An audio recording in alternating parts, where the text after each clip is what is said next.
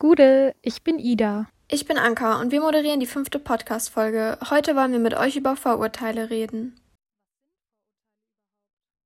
Laut der Bundeszentrale für politische Bildung sind Vorurteile stabile negative Einstellungen gegenüber Gruppen bzw. Personen, die dieser Gruppe angehören. Eigentlich können sich Vorurteile also gegen jeden richten. So sind gängige Beispiele, wenn man blond ist, ist man dumm, wenn man arbeitslos ist, ist man faul, wenn man dünn ist, ist man magersüchtig und wenn man ausländische Wurzeln hat, ist man kriminell. Wie ihr seht, sind Vorurteile häufig nicht wahr und bestimmt habt ihr mindestens eine dieser Aussagen auch schon mal gehört. Erstmal sind Vorurteile aber nichts Schlechtes, da sie uns helfen, Zusammenhänge zwischen bestimmten Gruppen von Menschen und deren Handlungen zu erkennen und dadurch Gefahren aus dem Weg zu gehen. Das Problem ist aber, dass durch Vorurteile alle in dieser Gruppe verallgemeinert werden und somit Diskriminierung stattfindet. Außerdem verstärken Medien diese Vorurteile oft, indem zum Beispiel sehr einseitig über Ereignisse berichtet wird. Darüber erzählen wir aber später mehr. Beispielsweise wird so auch die Integration von Menschen erschwert, die sich durch Vorurteile von der Gesellschaft ausgeschlossen fühlen. Jetzt wollen wir uns aber erstmal damit beschäftigen, wie Vorurteile generell entstehen.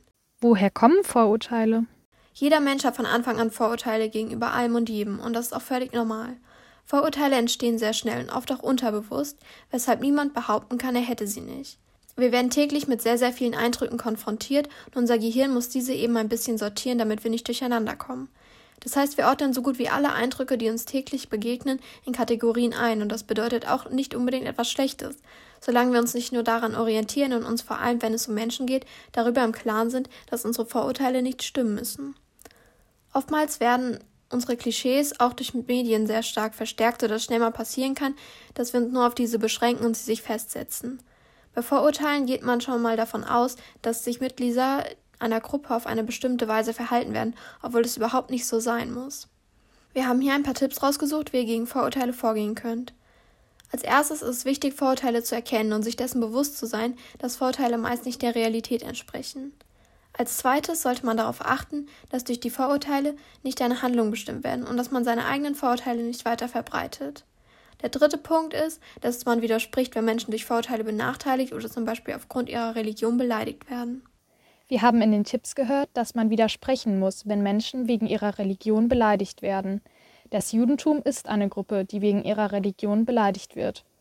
Alle Formen von Judenhass und Judenfeindlichkeit bezeichnet man als Antisemitismus. Der Begriff Antisemitismus entwickelt sich zum Oberbegriff für alle negativen Einstellungen und Verhaltensweisen, die den Juden unterstellt werden. Mit Antisemitismus wird die Ausgrenzung, Abwertung, Diskriminierung und Unterdrückung der Juden gefördert und gerechtfertigt. Die Anhänger des Antisemitismus werden Antisemiten genannt. Antisemitismus bleibt ein Problem in der deutschen Gesellschaft. Judenfeindliche Einstellungen gehen bis in ihre Mitte. Bei etwa einem Fünftel der Bevölkerung gäbe es einen nicht sichtbaren Antisemitismus, sagt der Antisemitismusbericht, der zum ersten Mal 2012 im Auftrag des Bundestages erstellt wurde. Antisemitismus besteht zum einen aus Vorurteilen und Klischees, aber auch aus Unwissen gegenüber dem Judentum. Die Verbreitung antisemitischer Gedanken, die über die Juden im Internet geschrieben werden, sind kaum zu verhindern. Verbreitet werden diese vor allem durch Rechtsextremisten. Außerdem werden über 90 Prozent der antisemitischen Straftaten von Rechtsextremisten begangen. In Deutschland gibt es keine ausreichende Bekämpfung gegen Antisemitismus. Jetzt stellt sich natürlich die Frage, warum das so ist. Antisemitismus ist doch offensichtlich ein wichtiges und bekanntes Problem. Die Wissenschaftlerin Juliane Wetzel meint, dass der Antisemitismus nur langfristig und mit nachhaltigen Maßnahmen angegangen werden kann. Alle Projekte, die bisher zur Bekämpfung gegen Antisemitismus liefen, waren uneinheitlich und unkoordiniert. Ein Problem ist, dass die Projekte gegen Antisemitismus nur eine gewisse Zeit mit staatlichen Förderungen unterstützt werden. Außerdem ist man sich nicht einig, wie man ihn bekämpft. Die Bundesregierung hat 2009 einen Expertenkreis eingesetzt, um gegen Antisemitismus vorzugehen. Dieser soll regelmäßig an sie berichten.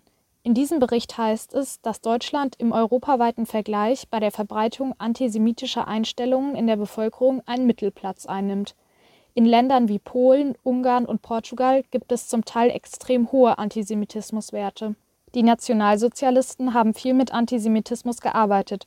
Zum Beispiel nutzte Adolf Hitler den Judenhass aus, um in Deutschland aufzusteigen. Der Holocaust markiert den traurigen Höhepunkt dieser jahrelangen Entwicklung. Es gibt Antisemitismus aber schon in der vorbiblischen Zeit. Vor 2500 Jahren hat der Antisemitismus als religiöser Konflikt begonnen, hat aber eine Entwicklung genommen, die erschreckend ist. Seit der vorbiblischen Zeit werden Juden schon jahrhundertelang diskriminiert und verfolgt. Seit damals hat der Antisemitismus sich weiter gewandelt. Dabei geht es nicht mehr nur um die Juden, sondern auch um Israel als jüdischen Staat. Oft verschwimmt dabei die Grenze zwischen legitimer und antisemitisch motivierter Israelkritik. Das Judentum ist leider nicht die einzige Religion, deren Anhänger oft zu Unrecht angefeindet werden. Auch gegen den Islam und Muslime gibt es einige Vorurteile. Welche sind das? Woher kommen die? Und wie nennt man das überhaupt? Ich erkläre euch zuerst mal, was es für Begriffe in diesem Kontext gibt. Islamophobie beschreibt die Angst bzw. Furcht vor Muslimen. Daneben gibt es noch die Islamfeindlichkeit, die eine ablehnend und negative Auffassung des Islams bezeichnet. Darüber hinaus gibt es in dem Zusammenhang den Begriff Islamkritik, bei dem bestimmte Erscheinungsformen des Islams, beispielsweise Kopftücher, aber nicht die Religion selbst kritisiert wird. Es ist umstritten, ob Islamfeindlichkeit als eine Form des Rassismus oder als gruppenbezogene Menschenfeindlichkeit zu betrachten ist. Soviel zu den Begriffen, die Abneigung gegen den Islam beschreiben. Jetzt erkläre ich euch, woher diese Abneigungen auf Vorurteile gegen den Islam und Muslime kommen. Generell werden Muslime und der Islam von vielen Andersgläubigen als das andere und negative angesehen, weswegen sie dieses Schlechte von der eigenen guten Gruppe ausschließen wollen, also quasi eine eigene Einteilung in Gut und Böse und die anschließende Ausgrenzung des Bösen. Es gibt aber auch einen gewissen geschichtlichen Hintergrund, denn die heutige Islamfeindlichkeit hat viele Motive aus der Zeit der Kreuzzüge, der Türkenkriege und des Orientalismus übernommen. Beispielsweise das Bild des Muslimen als gewalttätig und unzivilisiert. Außerdem bestand ein gewisser Gegensatz zwischen christlichem und aufgeklärtem Abendland und dem romantisierten irrational muslimischen Orient. Weltweit leben rund 1,9 Milliarden Muslime, vor allem im Nahen Osten, in Nordafrika und Asien. In Deutschland liegt der Anteil von Muslimen bei ca. 5 bis 6 Prozent, also wäre jeder 17. bis 18. Deutsche ein Muslim.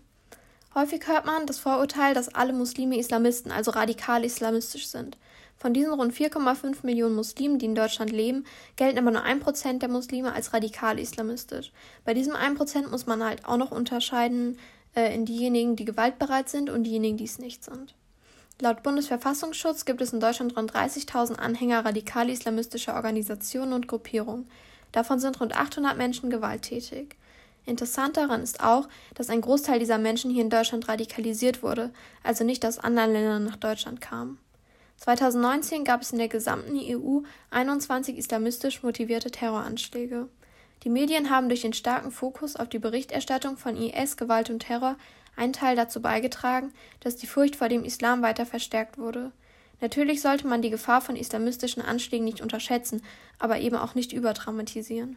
Beispielsweise die Enthauptung eines Lehrers in Frankreich, der Mohammed Karikaturen im Unterricht gezeigt hatte, sorgte für viel Panik. Man sollte aber immer im Hinterkopf behalten, dass das eher Ausnahmefälle sind, die dann aber natürlich stark im Fokus stehen und dadurch die Relation zwischen Angst vor islamistischen Anschlägen und tatsächlichen Anschlägen verloren geht.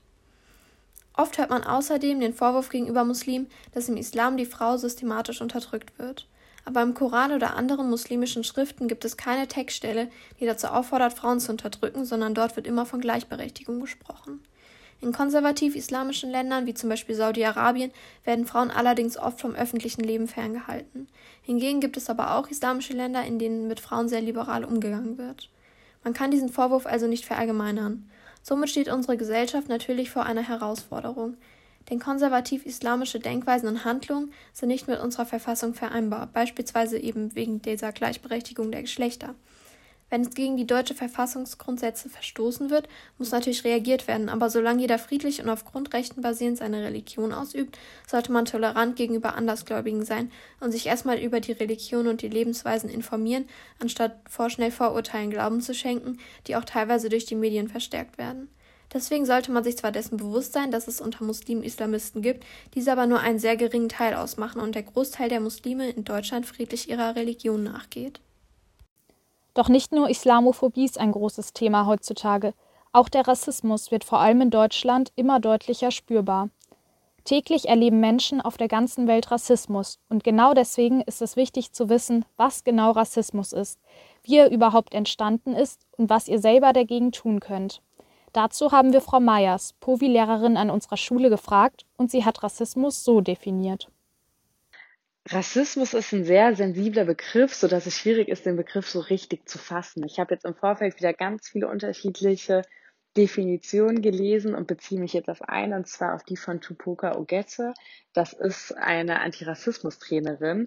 Ähm, und die definiert Rassismus als eine Legitimierungsstrategie, die weiße Menschen während der Zeit der Versklavung brauchten, damit sie vor sich selbst die ökonomische Ausbeutung rechtfertigen konnten. Demzufolge ist es ein System, welches eben weiße Menschen privilegiert und People of Color abwertet und ausschließt. Rassismus betrifft also demzufolge alle Bereiche der Gesellschaft. Häufig verbinden wir Rassismus ja mit Nazis beziehungsweise dem rechten Spektrum und denken dabei an in Anführungszeichen böse Menschen, die rassistisch handeln. Rassismus steckt aber tief in unserer Gesellschaft drin, also in den gesellschaftlichen Strukturen, wie zum Beispiel Kinderbücher, wenn man an Jip Knopf oder Pippi Langstrumpf denkt, Schulbücher, Werbung und auch die Art und Weise, wie wir sprechen gelernt haben. Das bedeutet aber jetzt wiederum nicht, dass alle Menschen Rassisten sind, sondern dass wir rassistisch sozialisiert sind. Kurz gesagt lässt sich Rassismus als ein Diskriminierungsmuster und einen Ausdruck gesellschaftlicher Machtverhältnisse beschreiben. In modernen Gesellschaften sind es vor allem kulturelle Merkmale, über die Menschen abgewertet und ausgeschlossen werden. Er basiert also quasi auf Vorurteilen zu angehörigen Menschen, denen eine Reihe von positiven bzw. negativen Eigenschaften zugeschrieben wird. Wahrscheinlich habt ihr damit auch selber schon Erfahrungen gemacht. Aber warum genau ist das so und wer kam auf die Idee, Menschen in Rassen aufzuteilen? Der Ursprung des Rassismus, so wie wir ihn heute kennen, geht auf die Kolonialisierung Afrikas und Südamerikas zurück. Ich beziehe mich jetzt hier an der Stelle wieder auf Tupoka Ogette, die in ihrem Buch Exit Racism Rassismus kritisch denken lernen schreibt, dass Europäer zur Zeit der Kolonialisierung nicht zu Sklavenhändlern wurden, weil sie Rassisten waren, sondern sie wurden Rassisten, um Menschen für ihren eigenen Profit versklaven zu können. Das heißt, sie brauchten damals irgendeine Legitimation, die sie sozusagen dazu befähigen konnte, Menschen auszubeuten und zu unterdrücken. Als Grundlage dafür haben sie damals die Rassenlehre verwendet, die aus der Biologie kommt, die ist inzwischen wissenschaftlich schon lange widerlegt. Jetzt hoffe ich, dass nicht zahlreiche GeschichtslehrerInnen die Hände über den Kopf zusammenschlagen, weil das eine sehr verkürzte Darstellung natürlich des Sachverhalts ist. Einen genauen Zeitpunkt, zu dem die Rasseneinteilung der Menschen begann, gibt es nicht. Seit jeher halten Menschen ihre eigene Gruppe für überlegen. Doch erst die Idee von unterschiedlichen Rassen macht es möglich, dieses Gefühl zu begründen. Im Laufe der Geschichte sind Behauptungen wie zum Beispiel, dass weiße Menschen leistungsfähiger als schwarze sind, sogar als angebliche wissenschaftliche Lehre verkündet worden. Auch während der Zeit des Nationalsozialismus dienten solche Behauptungen dazu, die Ausrottung ganzer Bevölkerungsgruppen zu rechtfertigen. Ein weiteres Beispiel für Rassismus in der Vergangenheit ist die allzu bekannte Sklaverei in den Vereinigten Staaten – die Kolonisierung Amerikas vom 16. bis 19. Jahrhundert ging mit einer Massenversklavung von Afrikanern einher, die in allen Teilen Amerikas als billige Arbeitskräfte eingesetzt wurden. Und wie sieht es heute so damit aus? Naja, also Massenversklavungen gibt es zwar nicht mehr, aber wenn ich jetzt den Namen George Floyd erwähne, wisst ihr wahrscheinlich alle, wen ich meine. Genau, einen afroamerikanischen 46-jährigen Mann, der durch eine nicht gerechtfertigt gewaltsame Festnahme ums Leben kam. Aber auch in Deutschland haben wir ein großes Rassismusproblem. Das wird zum Beispiel durch den rechtsextremen Anschlag in Hanau oder den Anschlag in Halle klar. Außerdem ist die Zahl der gemeldeten Diskriminierungsfälle laut der ADS wieder gestiegen. Und was genau können wir selber gegen Rassismus tun? Chupuka Ogette gibt in ihrem Buch auch zahlreiche Tipps für einen rassismuskritischen Alltag. Ein Tipp ist, sich informieren und bilden, denn Wissen ist Macht. Je mehr wir über Rassismus wissen, desto mehr werden wir Rassismus in unserem Alltag erkennen und haben so die Möglichkeit, etwas zu verändern oder einzugreifen. Interessante Bücher, um dieses Wissen sich ähm, zu erarbeiten, sind zum Beispiel von Tupoka Ogette Exit Racism, Rassismus kritisch denken lernen oder auch von Alice Hastas, was weiße Menschen nicht über Rassismus hören wollen, aber wissen sollten. Beide gibt es auch als Hörbücher auf Spotify. Darüber hinaus kann man sich auch über Social-Media-Kanäle wie YouTube, Instagram und Co auf dem Laufenden halten. Der zweite Punkt ist die kritische Selbstreflexion, also das eigene Handeln immer wieder zu reflektieren und sich dem bewusst zu machen, dass wir alle rassistisch sozialisiert wurden. Darüber hinaus könnt ihr euch gegen Rassismus einsetzen, indem ihr keine rassistischen Aussagen trefft und keine angreiflichen Begriffe verwendet. Ihr könnt außerdem an Demonstrationen teilnehmen oder auch ganz einfach bei der Verbreitung von Nachrichten wie die von George Floyd helfen, indem ihr Beiträge zu Black Lives Matter verbreitet und teilt, sodass ihr damit so viele Menschen wie möglich erreichen. Ein grundlegender Schritt zur Besserung, der gerade schon in Bearbeitung ist, ist das Wort Rasse aus dem Grundgesetz zu streichen. Rassismus wird nicht einfach so verschwinden, dafür müssen wir selber aktiv werden. Ein mit Rassismus zusammenhängendes Thema, welches auch mit vielen Vorurteilen zu tun hat, ist Migration und Integration. Woher kommen diese und sind die berechtigt? Damit es gleich nicht zu Verwirrung gibt, denn das Thema ist kompliziert genug, erkläre ich euch erstmal einen Unterschied zwischen Migranten und Flüchtlingen. Im Allgemeinen unterscheidet man in Immigranten und Emigranten. Immigranten sind Einwanderer, also Menschen, die nach Deutschland eingewandert sind, und Emigranten sind Menschen, die aus Deutschland ausgewandert sind. 20 Prozent der deutschen Bevölkerung hatten laut dem Statistischen Bundesamt 2013 einen Migrationshintergrund. Das heißt, dass entweder sie selbst oder ihre Eltern nach Deutschland eingewandert sind. Flüchtlinge sind auch Immigranten, jedoch haben sie bestimmte Gründe wie ein Krieg, eine Verfolgung oder eine Hungersnot im Heimatland. Außerdem können Flüchtlinge Asyl beantragen, während andere Migranten in der Regel ein Visum brauchen. Die Anzahl der Flüchtlinge in Deutschland ist schwierig zu ermitteln, aber die größte Flüchtlingswelle war 2016 mit 745.545 Asylanträgen. Laut der UNO-Flüchtlingshilfe leben rund 2,7 Millionen Flüchtlinge in Europa. Hier begegnen wir schon dem ersten Vorurteil. Europa nimmt die meisten Flüchtlinge auf. Von den weltweit 79,5 Millionen Menschen, die auf der Flucht sind, kommen die meisten in Afrika oder Asien unter, in Ländern, die selbst Probleme mit Armut und Sicherheit haben. Das ist schon mal ein Grund, warum Europa nicht die meisten Flüchtlinge aufnimmt. Dazu kommt noch, dass allein die Türkei mehr Flüchtlinge aufgenommen hat als die komplette EU zusammen. Ein zweites Vorurteil, was man wirklich oft hört, ist, dass alle Flüchtlinge kriminell sind. Laut der PKS, also der polizeilichen Kriminalstatistik, waren 2019 8% aller tatverdächtigen Migranten. Das Problem hierbei ist, dass kein Unterschied zwischen Menschen mit etwa abgelehntem Asylantrag oder Menschen, dessen Asylantrag bewilligt wurde, gemacht wird. Auch gibt es hier keinen Unterschied zwischen Migranten generell und Flüchtlingen im Besonderen. 2017 gab es aber eine gesonderte Auswertung der Daten, wo diese Unterschiede berücksichtigt wurden, und da kam raus, dass nur 5% der Tatverdächtigen Flüchtlinge sind und diese im Gegenteil zur restlichen Bevölkerung also sogar unterrepräsentiert sind. Wenn die Vorurteile aber nicht stimmen, woher kommen sie dann und warum gibt es sie? Bei Migration treffen meist zwei völlig verschiedene Kulturen aufeinander. Dazu zählen verschiedene Sprachen, verschiedene Religionen, moralische Grundsätze etc. Dazu kommt, dass der Mensch quasi ein Gewohnheitstier ist und alles Fremde erstmal als schlecht ansieht. So denken viele Menschen, dass Frauen in vielen anderen Kulturen unterdrückt werden oder ähnliches, ohne sich genau zu informieren und ein gewisses Interesse an anderen Kulturen zu zeigen. Integration passiert halt auch nicht einfach so von selbst, also da muss man schon auch aktiv werden und was tun. Eine bessere Integration in die Gesellschaft würde sicherlich helfen, Vorurteile zur Seite zu schaffen, aber auch die Menschen an sich müssen offener sein und auf andere zugehen, damit es eine Chance gibt, diese Vorurteile als komplette Gesellschaft abzubauen.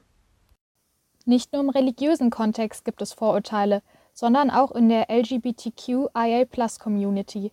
Zuerst möchte ich euch aber kurz erklären, für was welcher Buchstabe steht. L steht für lesbisch, G für schwul, B für bisexuell, also Frauen oder Männer, die sowohl Frauen als auch Männer lieben. Das T vertritt die transsexuellen Menschen, dazu gehören alle, die sich nicht mit ihrem biologischen Geschlecht identifizieren. Das Q steht für queer oder questioning. Der Begriff bezeichnet die Menschen, die sich keiner Sexualität zuordnen wollen, und questioning ist, wenn Menschen noch überlegen, mit welcher Sexualität sie sich am meisten identifizieren. Das I steht für Intersexualität. Intersexuell sind diejenigen, die mit weiblichen und männlichen Geschlechtsmerkmalen geboren wurden. Der letzte Buchstabe ist das A. Das A steht für asexuell. Asexualität ist, wenn jemand gar keine sexuelle Interaktion in einer Beziehung möchte. Und das Plus steht für alle anderen Sexualitäten und Geschlechtsidentitäten. Auch wenn man es gar nicht böse meint, denkt man oft an typische Merkmale, wie zum Beispiel einen Mann mit Make-up und denkt direkt, oh, der ist doch bestimmt schwul. Oder man sieht eine Frau mit eher männlichen Klamotten und denkt direkt, dass sie lesbisch ist. In der LGBTQIA-Plus-Community spielen diese Klischees und Vorurteile eine große Rolle. Die Vorurteile haben nämlich zur Folge, dass sich diese Leute nicht mehr zu ihrer eigenen Community zugehörig fühlen und Selbstzweifel bekommen, weil sie nicht diesen Stereotypen entsprechen.